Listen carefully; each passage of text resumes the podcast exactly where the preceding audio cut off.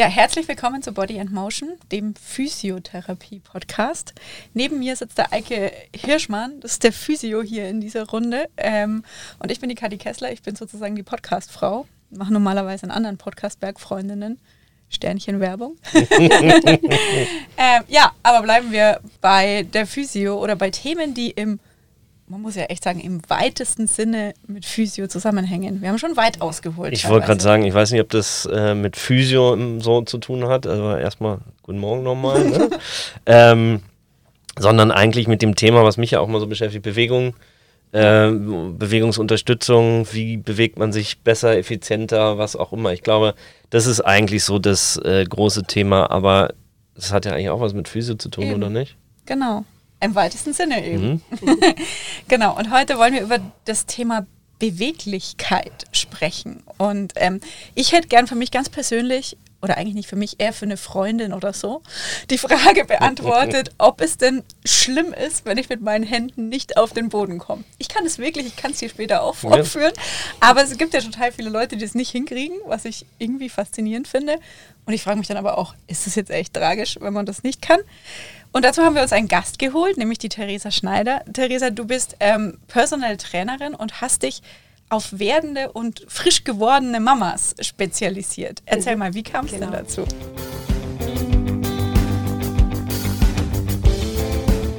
Ja, also schön, dass ich hier sein darf, freue ich mich total. Ähm, es kam tatsächlich über Umwegen dazu. Also ich bin mittlerweile jetzt seit vier, fast fünf Jahren in dem Bereich tätig und äh, hatte aber vorher einen ganz anderen Werdegang, sage ich jetzt mal. Also Wirtschaftsingenieurwesen studiert, war in der Unternehmensberatung, aber Sport war für mich eigentlich schon immer so ein wesentlicher Bestandteil meines Lebens. Und dann habe ich auch irgendwann nebenberuflich als Fitnesstrainerin schon gearbeitet. Neben meinem Fulltime-Job bin ich dann abends noch ins Studio gegangen und habe da die Leute so ein bisschen gepusht noch mit diversen Kursen. Und dann bin ich selber Mama geworden. Genau, vor bisschen mehr als fünf Jahren. Und dann habe ich eigentlich so am eigenen Körper im Endeffekt erfahren, dass mhm. ich durch die Schwangerschaft einfach so viel ändert. Ähm, und ich war auch total verunsichert. In den ersten vier, fünf Monaten war es irgendwie so, dass ich gar nicht wusste, was ich machen kann, habe aber gemerkt, boah, mein Körper ist ganz anders, ich habe die mhm. Kraft, die Stabilität gar nicht mehr. Und dann ist es eigentlich so ein bisschen aus der eigenen Not herausgekommen, dass ich dann zu meinem Mann damals gesagt habe, du weißt du was, ich mache jetzt eine Ausbildung in dem Bereich, weil ich einfach selber für mich wissen will, was ich machen kann mhm. und mich jetzt in der Elternzeit einfach wieder fit machen möchte. Und dann mhm. ist er mal mitgefahren zu den Ausbildungen, weil ich noch gestillt habe, hat mir die Tochter reingebracht. Und so habe ich mich quasi für mich selber ausgebildet erstmal und habe das dann so in den, den, Monaten danach praktiziert. Also ich war mein eigenes Versuchskaninchen und dann hat mir das irgendwie selber so viel Spaß gemacht und ich habe auch gemerkt, was ich alles machen kann, obwohl man als ähm, quasi frische Mama viele Sachen nicht machen darf und soll, kann man trotzdem eben extrem viel machen, wenn man weiß, was es ist und äh, hat dann auch schnelle Erfolge. Und dann ist es eigentlich so gekommen, dass ich dann nach einem Jahr gesagt habe, ach, weißt du was, ich gehe erstmal nicht mehr zurück in die Medizintechnik, wo ich dann war, ähm, verlängere erstmal die Elternzeit und mache nebenberuflich ähm, jetzt mal so einen Kurs und hatte dann die ersten Freundinnen und ein paar unbekannte Mütter dabei.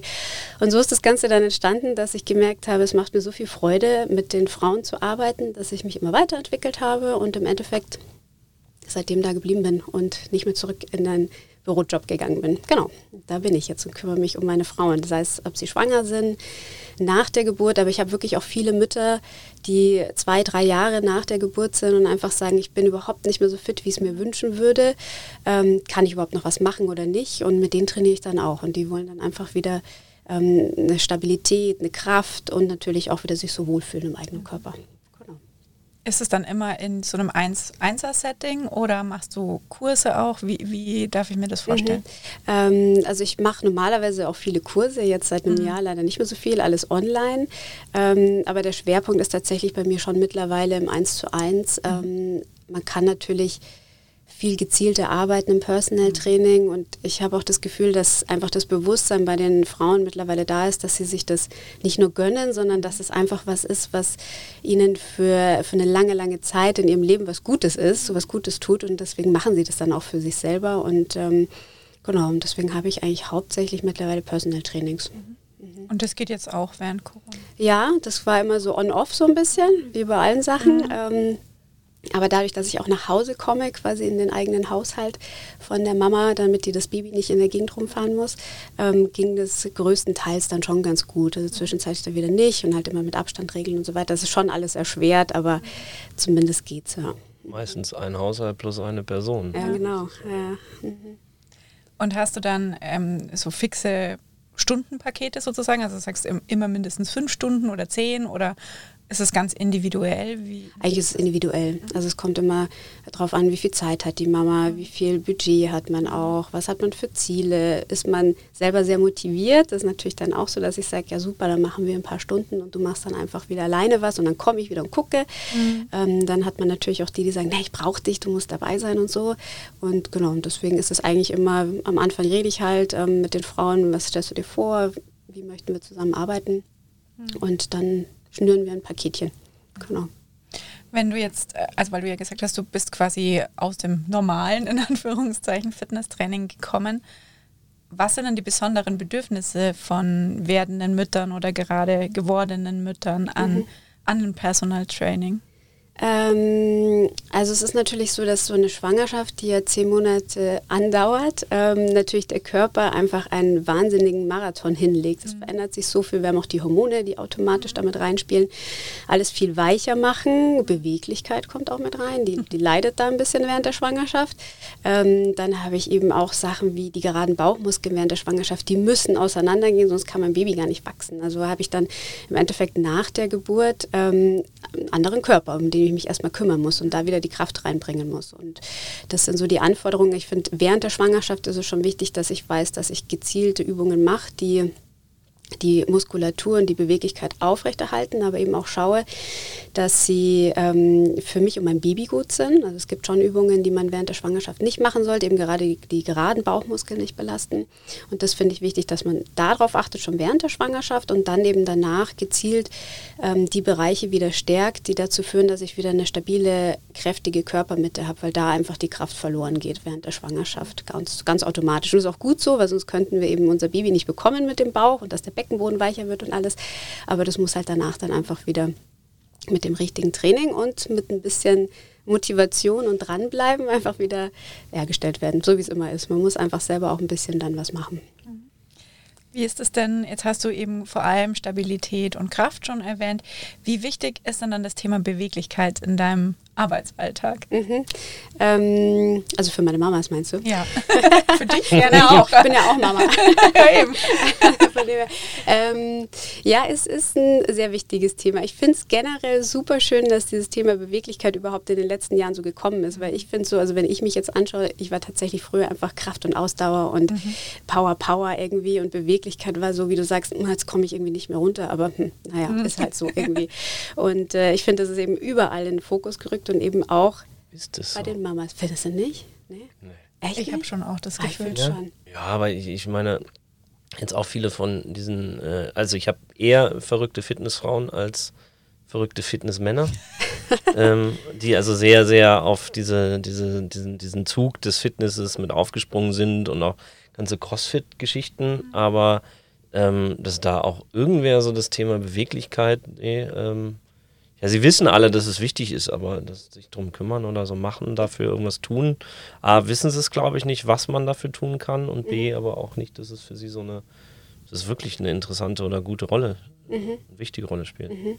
Ja, doch. Ich, Deswegen die Frage, wie kommt. Ein bisschen. Also ich habe ähm, also ich glaube tatsächlich, dass das Thema Yoga eben eine wichtige Rolle da spielt. Ähm, das ist vielleicht dann wirklich bei den Frauen mittlerweile ein größeres Thema, obwohl immer mehr Männer, finde ich, auch, das, auch Da würde ich jetzt sagen, genau, da sind jetzt die Männer auch langsam an Bord ja, gekommen, genau. so seit einem Jahr ungefähr, mhm. anderthalb Jahren. Und da finde ich eben, ist ja das Schöne, dass du die Beweglichkeit trainierst, ohne dass du so krass den Fokus drauf lenkst, weil ich mhm. finde, dieses ich weiß, ich muss mich dehnen nach dem Sport. Es wäre super, wenn ich drei, vier Mal die Woche 10, 15 Minuten mich dehnen würde. Das machen die wenigsten, weil es dann so ähm, gezielt auf diese Dehnung hingeht. Und ich finde, viele wollen ja eben diese Stunde powern und dann bin ich fertig. Und ich finde eben dadurch, dass viele mit Yoga angefangen haben, da hast du automatisch die Dehnung mit drin, die Beweglichkeit. Und dann spüren viele, okay, das bringt mir voll was für meinen Alltag eben auch. Mhm. Oder es gehen die Rückenschmerzen weg und diese Geschichten.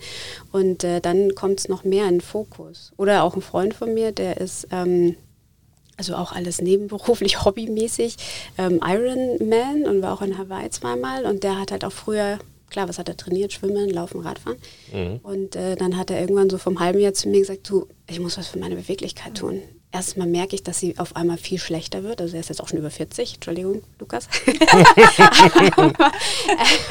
das ist natürlich auch sowas im Alter. Aber er hat auch gesagt, er kann diese, diese Leistungssprünge nicht mehr machen. Und er glaubt, das liegt daran. Und das finde ich irgendwie auch voll cool, dass jetzt irgendwie gerade in den Bereichen auch, dass er sagt, ich glaube, ich brauche das, um einfach nochmal einen Schritt weiterzukommen. Das ist ja mein, meine Theorie hinter dem Ganzen. Also, dass ich das ja immer wieder sage, dass ich nicht auf die gesamten körperlichen Kapazitäten zurückgreifen kann, dass meine Leistung irgendwo dann auch drunter leidet. Mhm. Ja. ja, bleiben wir vielleicht gleich mal dabei. Für was ist sie denn gut, Beweglichkeit? Also zum einen, dass sozusagen mein ganzer Körper idealst funktioniert. Was habe ich noch für Vorteile, wenn ich beweglich also bin? Also Beweglichkeit alleine, genau, ist eigentlich nur dafür gut, dass du einfach möglichst viel von Bewegungsspielraum, welchen du zur Verfügung hast, zugreifen kannst. Mhm. Das heißt natürlich, wenn du jetzt läufst, dann hast du natürlich die Möglichkeit, über eine bestmögliche Hüftbeugung und äh, Beckenbeweglichkeit das Bein nach oben zu bringen, nach vorne zu transportieren und natürlich einfach eine schöne Läuferbewegung zu machen, die natürlich auch effektiv ist und damit natürlich auch ja, letztendlich die Leistung verbessert oder die mhm. Zeit verbessert, was auch immer du in dem Moment dann machen möchtest. Gleichzeitig aber funktioniert das Ganze nicht ohne ein gutes muskuläres Korsett, welches ideal arbeitet. Also die äh, Beweglichkeit alleine ist eine Sache, also die reine Gelenkbeweglichkeit haben eben viele, aber eben auch unter Aktivität diese Beweglichkeit, also da muss man dann auch immer gucken, wovon man jetzt letztendlich redet. Ähm, das heißt also, wenn ich den die Bewegung aktiv ausführe, dann kann mich auch immer ein Muskel daran hindern. Also bleiben wir beim Laufen. Wie du vorhin gesagt hast, ich komme nicht nach vorne auf den Boden runter. Das sind immer die sogenannten Hamstrings, also die Oberschenkel-Rückseitenmuskulatur, die häufig eben eher eine Verkürzung haben.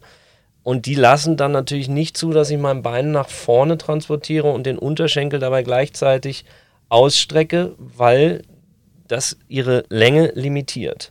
Das heißt also, das würde letztendlich meine Laufleistung reduzieren und damit die Beweglichkeit, die weniger ist, eben die, die entscheidende Rolle spielen, dass ich besser, weiter und schneller nach vorne komme. Ich hoffe, das war jetzt Bild, vom Bild her nicht zu kompliziert.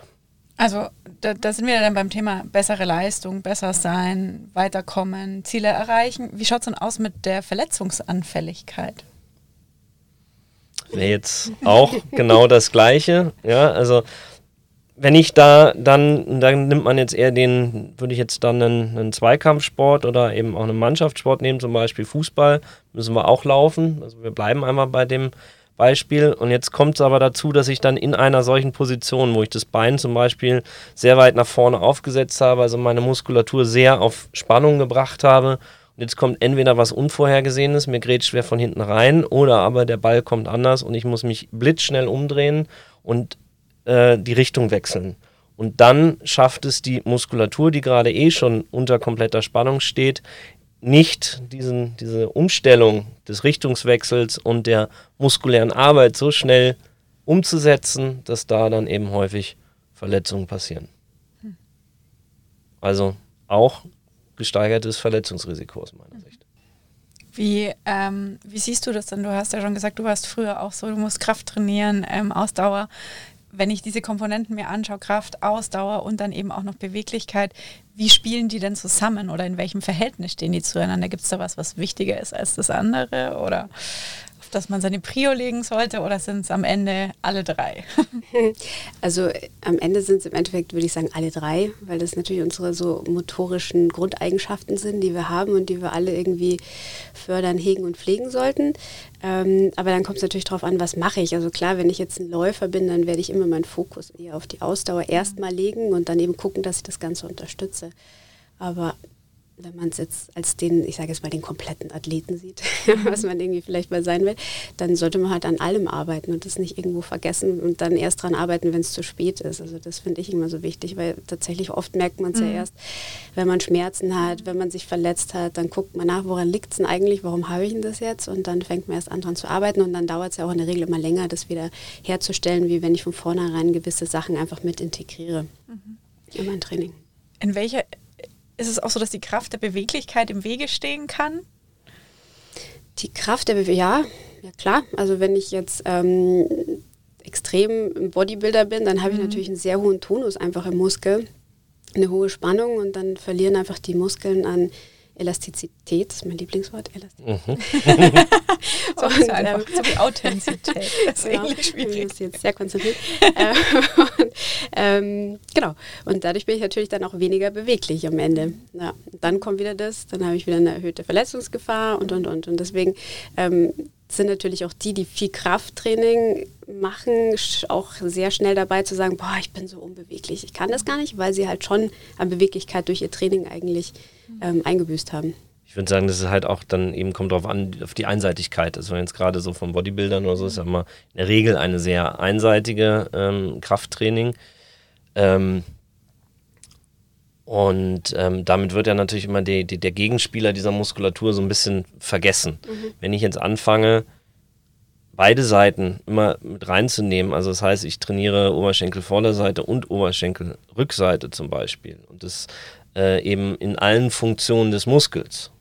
Also gerade so diese großen Muskeln haben meistens mehr als eine Funktion dann würde ich sagen, steht Kraft nicht unbedingt gegen die Beweglichkeit, weil sich dann das eine und das andere bedingen, mhm. ähm, weil ich beide Muskeln immer ausgeglichen trainiere. Aber wenn ich, oder sobald ich den Fokus auf eine Seite lege oder auf einen Muskel lege, hier schön Disco, Pumpen und Bizeps, dann geht das halt immer zu Lasten von einem anderen Muskel und damit letztendlich auch zu Lasten der Beweglichkeit. Noch einen kleinen Punkt dazu zu bringen, was auch noch das Verletzungsrisiko nochmal bringt, ist natürlich, wenn ich jetzt einen Muskel sehr viel Spannung habe, dann ist natürlich auch unglaublich viel Spannung immer an den Ansatzpunkten. Und da kommt es dann natürlich auch häufig zu sogenannten Überlastungen, die jetzt nicht als Verletzung unbedingt zu zählen sind, aber doch eben, wie du jetzt gerade auch gesagt hast, Theresa, äh, mit Knieschmerzen und so weiter und so fort. Ne? Und das sind dann natürlich auch Probleme, die daraus entstehen. Ja, was ich schon spannend finde, was du auch gesagt hast, man fängt dann immer erst an, wenn es zu spät ist, wenn man Schmerzen hat. Das geht mir ehrlicherweise auch so, weil ich habe Gott sei Dank keine Probleme mit nichts eigentlich. Ich hatte eigentlich noch nie richtig Rückenschmerzen, was glaube ich furchtbar ist, wenn man das regelmäßig hat. Und bin auch so, auch wenn wir so ganz lange Radtouren gemacht haben, irgendwie mit 150 Kilometer oder so, meine fleißige Freundin Maike immer ihre Black Roll auspackt und sich dehnt und ich denke so, ja. Jetzt, ich bin schon gestern auf dem Fahrrad gesessen. Und ich habe aber halt auch kein Problem. Dann frage ich mich schon, wie kriege ich es denn hin? Und ich glaube, das ist für dich ja ein Thema, das hast du vorhin auch kurz angesprochen als Trainerin, mich zu motivieren, es trotzdem zu machen, weil natürlich weiß ich, dass es gut wäre und dass ich vielleicht dann auch eine bessere Leistung hätte. Aber dadurch, dass es so wenig greifbar ist, mhm. weißt du, wie ich meine, mhm. ist es so, wie, mhm. wie motiviere ich mich da? Hast du da vielleicht einen Tipp für mich? ähm, also, wie gesagt, ich finde es immer ganz schön, wenn, wenn man das integriert in etwas, was einem auch mhm. Spaß macht. Deswegen war vorhin schon zum Beispiel Yoga, weil mhm. ich finde, das ist äh, ein sehr schöner Ausgleich. Natürlich muss man da erstmal so einen Zugang vielleicht auch dazu finden. Hat nicht jeder. Ich hatte es auch nicht am Anfang, muss ich gestehen. Ich habe da ein bisschen gebraucht und bin super froh, dass ich es geschafft habe irgendwie.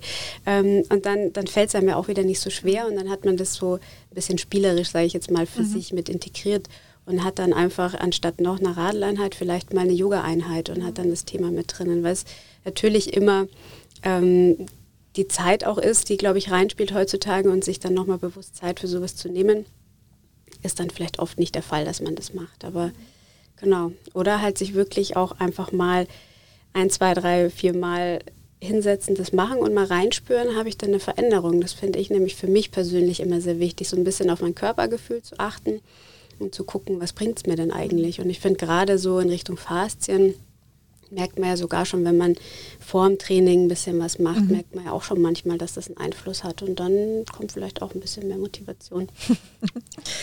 Im Thema Yoga, jetzt gab es ja tatsächlich in den letzten Jahren, wir haben es vorhin auch schon kurz angesprochen, meines Erachtens einen recht großen Hype, gerade was dieses athletenspezifische Yoga betrifft. Yoga für FahrradfahrerInnen, Yoga für ähm, ja, äh, Läufer und so weiter. Nimmst du das auch so wahr und was meinst du, was könnte der Grund dafür sein? Mhm.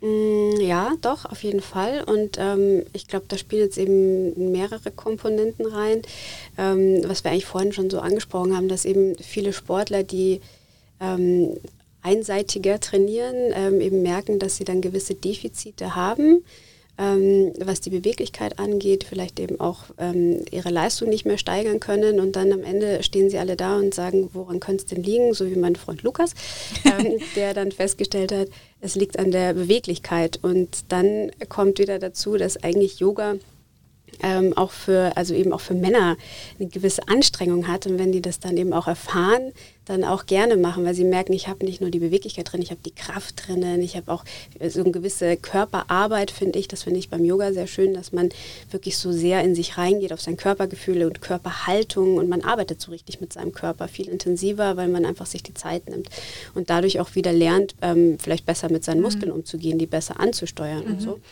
Und ähm, deswegen ähm, habe ich das Gefühl, dass einfach viel mehr Sportler auch jetzt darauf zurückgreifen und äh, auch froh sind, dass es vielleicht so spezifisches Yoga gibt, mhm. weil ja quasi jede Sportart ähm, ja, so, so gewisse Defizite hervorruft, wie beim, beim Läufer vielleicht der, der Hüftbeuger oder so.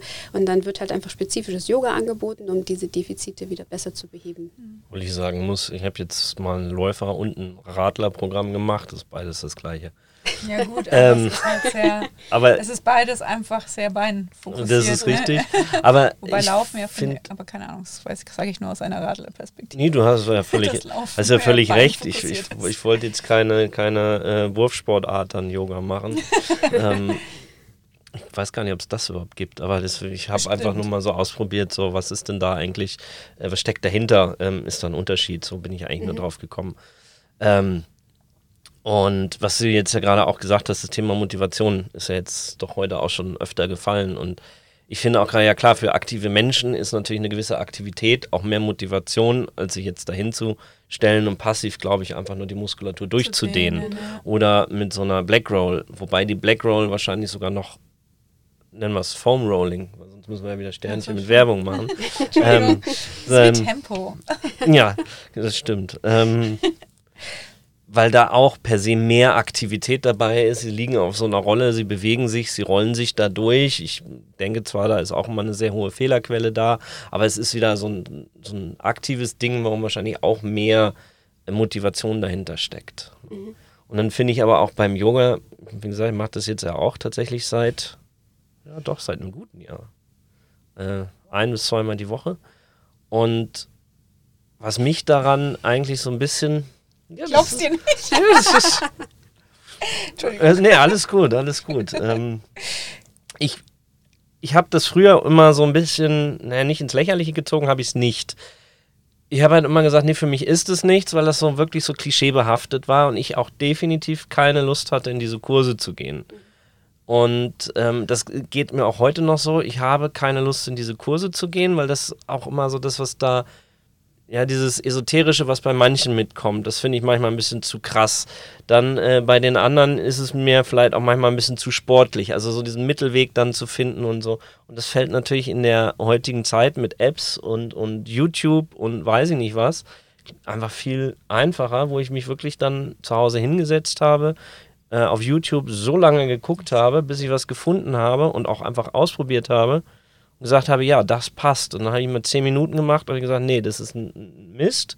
Weggemacht, weitergesucht. Und dann habe ich irgendwann ähm, so, ein, so ein Programm gefunden von so einem, einem Typen und einer, einer Mädel, die das immer so abwechselnd gemacht haben und ich fand das irgendwie so vom Flow her, von der Intensität her und vor allen Dingen von der Länge her, so 30 Minuten, das war genau das, wo ich gesagt habe, ja, das passt. Mhm. Und da kannst du natürlich schneller mal schauen, wechseln. Und das war für mich auch so dieser Motivationsfaktor, dann zu sagen, so, ich habe jetzt was gefunden, das passt für mich und das mache ich. Und das mache ich, wenn es mir passt, wenn ich Bock mhm. habe, wenn ich Zeit habe.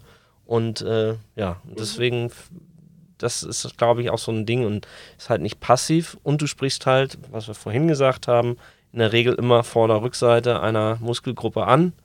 Und damit hast du natürlich auch eine sehr hohe Bewegungs- oder Beweglichkeitsförderung, Dehnfähigkeitserhöhung ähm, quasi in diesem Ganzen drin. Und das finde ich halt eigentlich auch sehr, sehr schön. Mhm, stimmt. Ich glaube, das ist ähm, vielleicht auch so eine positive Seite von unserem letzten Jahr, dass wir gemerkt haben, dass man eigentlich auch online sehr gut mhm. trainieren mhm. kann. Also wenn man mich vor Corona ähm, gefragt hätte, ob ich mal einen Online-Kurs machen würde, würde ich sagen, nee, das funktioniert nicht. Mhm. Ich habe ja sogar jetzt eben Personal Training online gemacht, ähm, wenn ich gar nicht arbeiten durfte. Und selbst das hat funktioniert. Das macht natürlich viel mehr Spaß, wenn, also für mich als Trainerin und ich, ich habe da das Gefühl, ich kann viel besser unterstützen, wenn ich vor Ort bin. Ja. Ähm, aber es geht und ich habe tatsächlich meinen Online-Kurs auch lieb gewonnen und ich werde mit Sicherheit auch nach Corona weitermachen, weil eben mhm. viele, genau das, was du sagst, ich kann zu Hause das mal eben schnell machen und die Hemmschwelle ist nicht so groß. Ich muss nirgendwo hingehen und gerade auch, glaube ich, Richtung Beweglichkeit, wenn wir da nochmal anknüpfen, haben, glaube ich, auch viele ja, so ein bisschen Angst, so kann ich das überhaupt, wenn ich jetzt in den Kurs gehe und alle stehen dann mhm. da beim Yoga und es mhm. sieht ja immer super schön und geschmeidig mhm. aus und so. Mhm. Und dann komme ich vielleicht das erste, zweite Mal dazu und dann traut man sich vielleicht auch gar nicht deswegen dahin zu gehen. Und mhm. dann fängt man vielleicht zu Hause mal an und kann sich selber einteilen und ja, und dann findet man so seinen Weg dazu und merkt dann auch, dass es einem was bringt. Mhm. Aber das finde ich total spannend, weil mir geht es genau andersrum, weil ich denke mir so, beim Krafttraining, da habe ich halt auch einfach, oder so Langhanteltraining, habe ich relativ viel Erfahrung. Da weiß ich genau, oder ich hoffe, dass ich relativ genau weiß, wann ich es richtig und mhm. wann ich es falsch mache. Und gerade beim Yoga, wo ich so hm, eben nicht so viel Erfahrung habe, wo ich auch durch natürlich gewisse Erfahrungen eher ein bisschen skeptischer bin, weil ich dann immer so eher dieses Yoga erfahren habe, das sehr eh so war und mhm.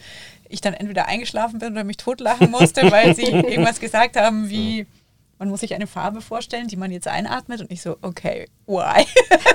ja. ähm, so würde es mir auch gehen. Ja, ja. da habe ich einfach auch noch nicht die richtig, das richtige Yoga mhm. erfahren. Ähm, Gerade da hätte ich dann irgendwie Sorge, dass ich es eben falsch mache. Mhm. Und da würde ich mir dann wünschen, fände ich für mich, glaube ich, besser, eben tatsächlich in so einen Kurs zu gehen, wo dann auch jemand mal schaut, mache ich das jetzt richtig mhm. oder oder, oder nicht. Das stimmt natürlich also, definitiv auch. Das ist ja schon komplex. Also gerade so die schwierigeren mhm. Sachen, also da, da hätte ich schon gerne jemanden, der mir das, nee. das mal anschaut. Ja Kurs, da ja. wird mir dann korrigiert in die Richtung, in die, in die. Und man mhm. denkt eigentlich, man kann gar nicht so viel korrigieren, ja. wie der, wie der ja. Lehrer das jetzt gerade macht.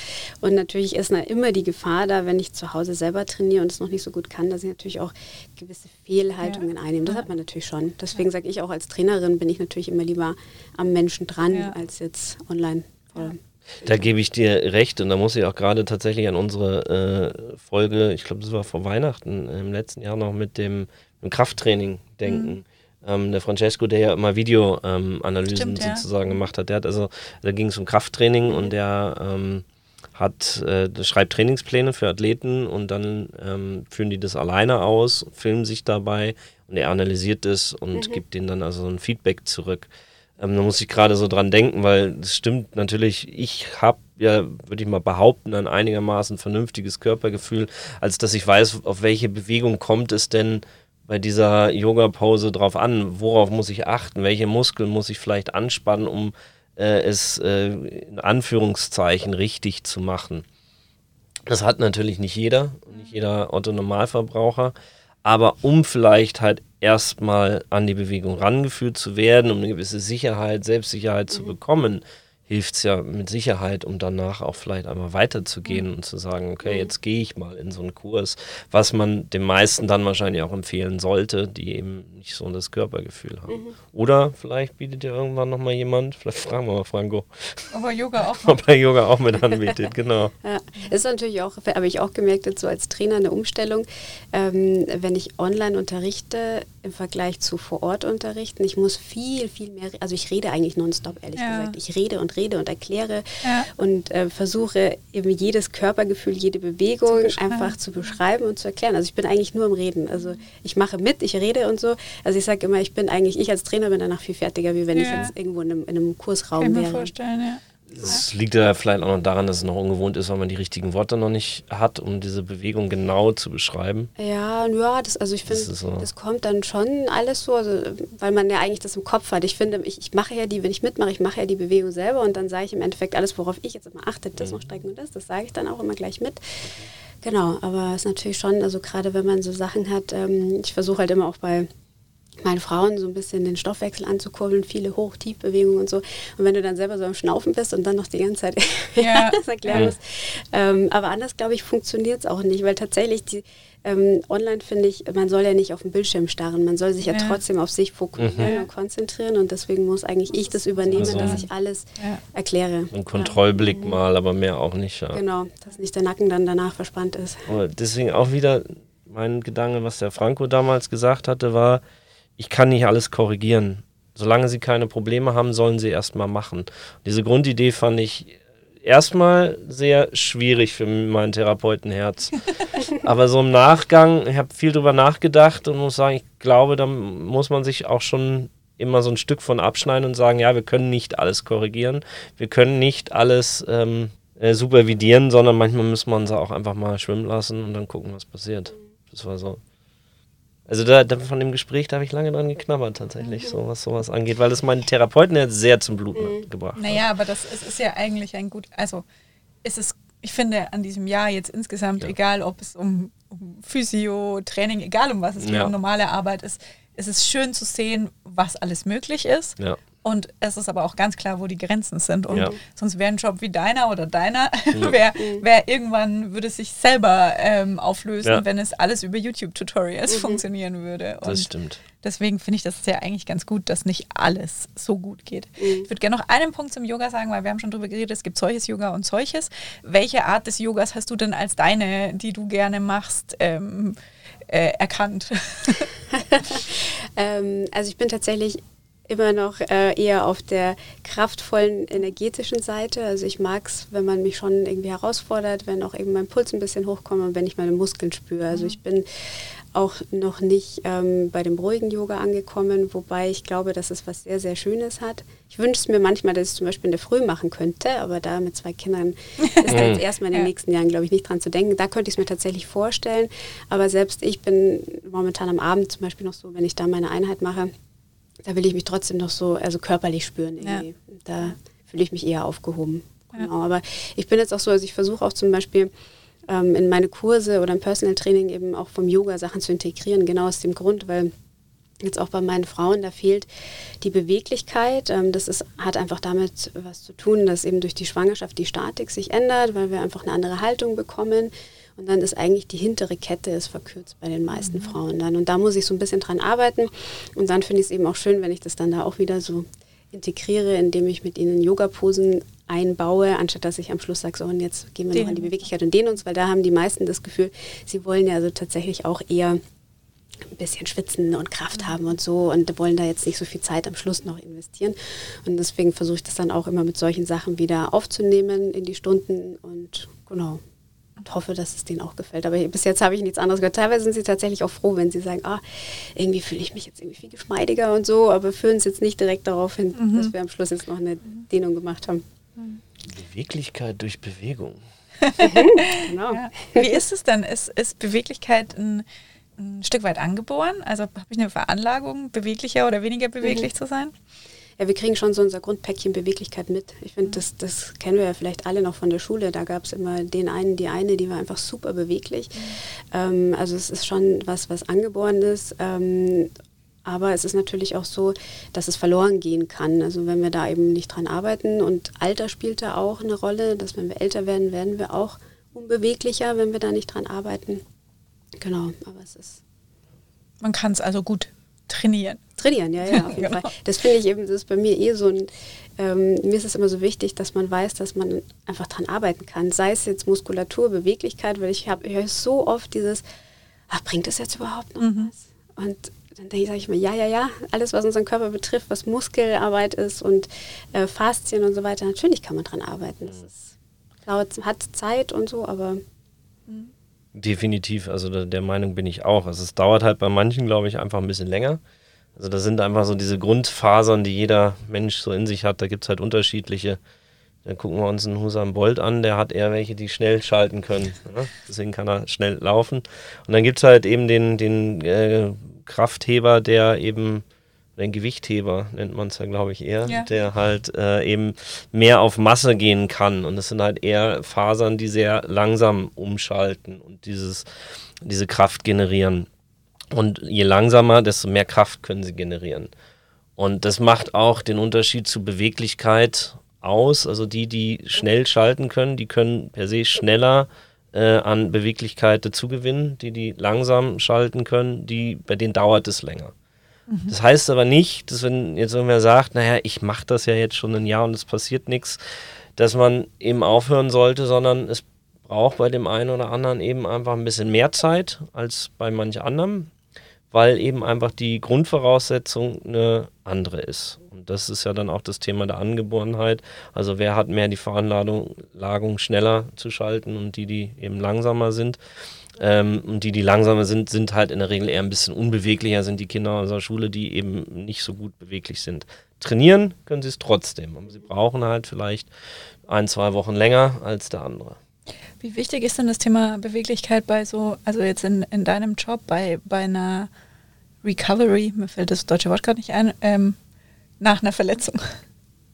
Also Reha nach Verletzung. Weiß noch, wie mein Ellenbogen, da war Beweglichkeit sehr wichtig, ja. aber gut, das war eher. Das ist, äh, genau, da gehen wir primär, also wenn es jetzt um Gelenkverletzung geht, da ist natürlich das Gelenk an sich erstmal mhm. wichtig. Und da geht es natürlich darum, die Mechanik des Gelenkes wieder optimal herzustellen. Also erstmal nur das Gelenk selber, dass es beweglich bleibt. Das heißt, wir mhm. bearbeiten primär Kapsel und das, ähm, ja, das Gelenk, die Kapsel, dass das funktioniert.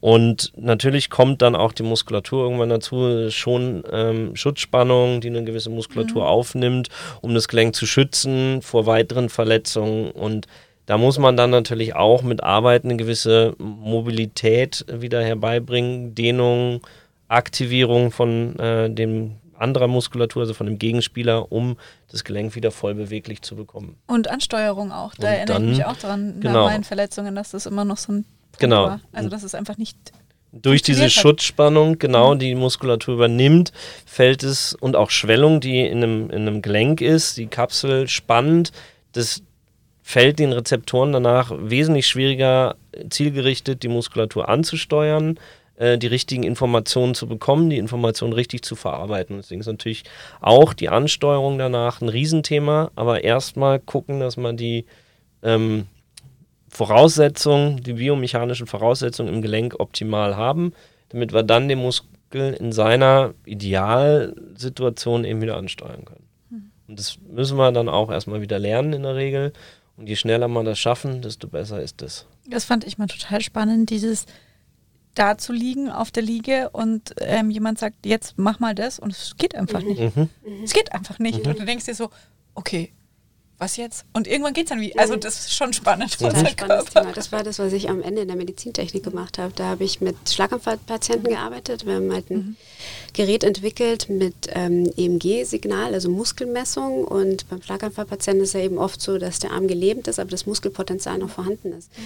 Und die Patienten können es aber nicht ansteuern. Und deswegen das Gerät über Elektroden hat dann quasi gemessen und für den Patienten visuell sichtbar gemacht, dass allein wenn du versuchst, rein mhm. kognitiv mhm. dran zu denken, siehst du, dass ein Muskelpotenzial da ist. Und dadurch haben die Patienten eben wieder gelernt, den Muskel dann überhaupt anzusteuern. Wo ist der überhaupt? Und, ah, okay. und das Gleiche habe ich zum Beispiel auch bei Frauen. Beckenboden ist ja, ein Thema stimmt. nach der Geburt. Das ist auch erstmal ja. so. Ganz schwieriges Thema, weil man nicht mehr weiß, wo und ist die meisten der, was haben sich ja vorher auch nicht damit beschäftigt. Also du weißt auch vielleicht vorher noch gar nicht, wie aktiviere ich den Beckenboden ja. und dann sollst du was aktivieren, wo du gar nicht vorher wusstest, wo der überhaupt ist. Und deswegen versuche ich auch mit meinen Schwangeren schon am Beckenboden zu arbeiten. Ich will den nicht kräftigen, aber ich will, dass sie wissen, wo er ist, wie sie ihn ansteuern können, weil dann fällt es ihnen natürlich auch leichter, dann nach der Geburt den wieder zu finden. Okay, ich fasse mal zusammen. Was habe ich heute wieder gelernt? Ähm, mal wieder, dass ich vielleicht mich doch mit dem Thema Yoga auseinandersetzen sollte. Ich fand super, dass wir viel über Körpergefühl und Körperbewusstsein gesprochen haben in ganz unterschiedlichen ähm, ja, Ausprägungen, egal ob schwanger, Kind geboren oder nicht, äh, dass das ein, ein wichtiges Thema ist. Ähm, Genau, und das ist auch beim Thema Beweglichkeit, wie bei vielen Themen, die wir schon gesprochen haben, auch beim Thema Ernährung zum Beispiel, natürlich darum geht, was ist eigentlich mein Ziel, was will ich erreichen. Ja. Ähm, und ja, wie, wie kann ich mich motivieren? Was mich jetzt noch interessieren würde, Theresa, wie, wo finde ich dich? Wenn ich jetzt äh, mir das angehört habe und mir denke, cool, ähm, mag ich auch machen, so ein Training vor, nach oder wann auch immer. Oder überhaupt. wo, wo, wo, muss ich hin? In, in, diesem ähm, Internet wahrscheinlich. In diesem Internet findet, mich, findet man mich mit mamisport.de auf meiner Webseite. Bei Instagram bin ich tatsächlich die Theresa Schneider. Ähm, genau. Und ich habe jetzt mal mini klein angefangen, YouTube-Channel zu machen, aber der ist wirklich noch ganz klein. Aber dann größer ist auch. Wie heißt der? Der heißt auch Theresa ähm, Schneider. Theresa Schneider, Mami Sport. Okay. Genau, also das ist wirklich eigentlich der Mami Sport, da findet man mich ganz gut. Super. Das fand, ich fand es sehr spannend. Schön, dass du da warst. Danke, dass du hergekommen bist. Und Eins habe ich noch Ach, gelernt. du hast noch einen Nachtrag. Ein, eins Ja, habe ich noch was gelernt. gelernt. Okay. Ja, oder ähm, Motivation spielt Stimmt, einfach eine auch. unglaublich wichtige Rolle. Du hast, du hast es gesagt, aber ich wollte noch mal ein bisschen Nachdruck hinter. Weil das Motivation. heute so oft gefallen ist, Ja. das Wort Motivation. Ähm, ja, das Damit ist halt. kommen wir auch gut zu unserer nächsten Folge, die, die, äh, nächstes Mal kommt. Nämlich stimmt, nochmal, wir hatten ihn schon mal zu Gast mit dem Sportpsychologen Nils Büring. stimmt, ja, genau. Und zwar das Thema ist das, ja, wie, wie vielleicht auch ein Stück weit, wie motiviere ich mich, sich äh, mit anderen vergleichen, messen, Wettkampf Wettkampf oder virtueller Wettkampf. oder virtueller Wettkampf. Genau. Genau. Dann bis zum nächsten Mal. Ja, vielen Schön Dank. Dankeschön. dass ihr da wart. Mhm.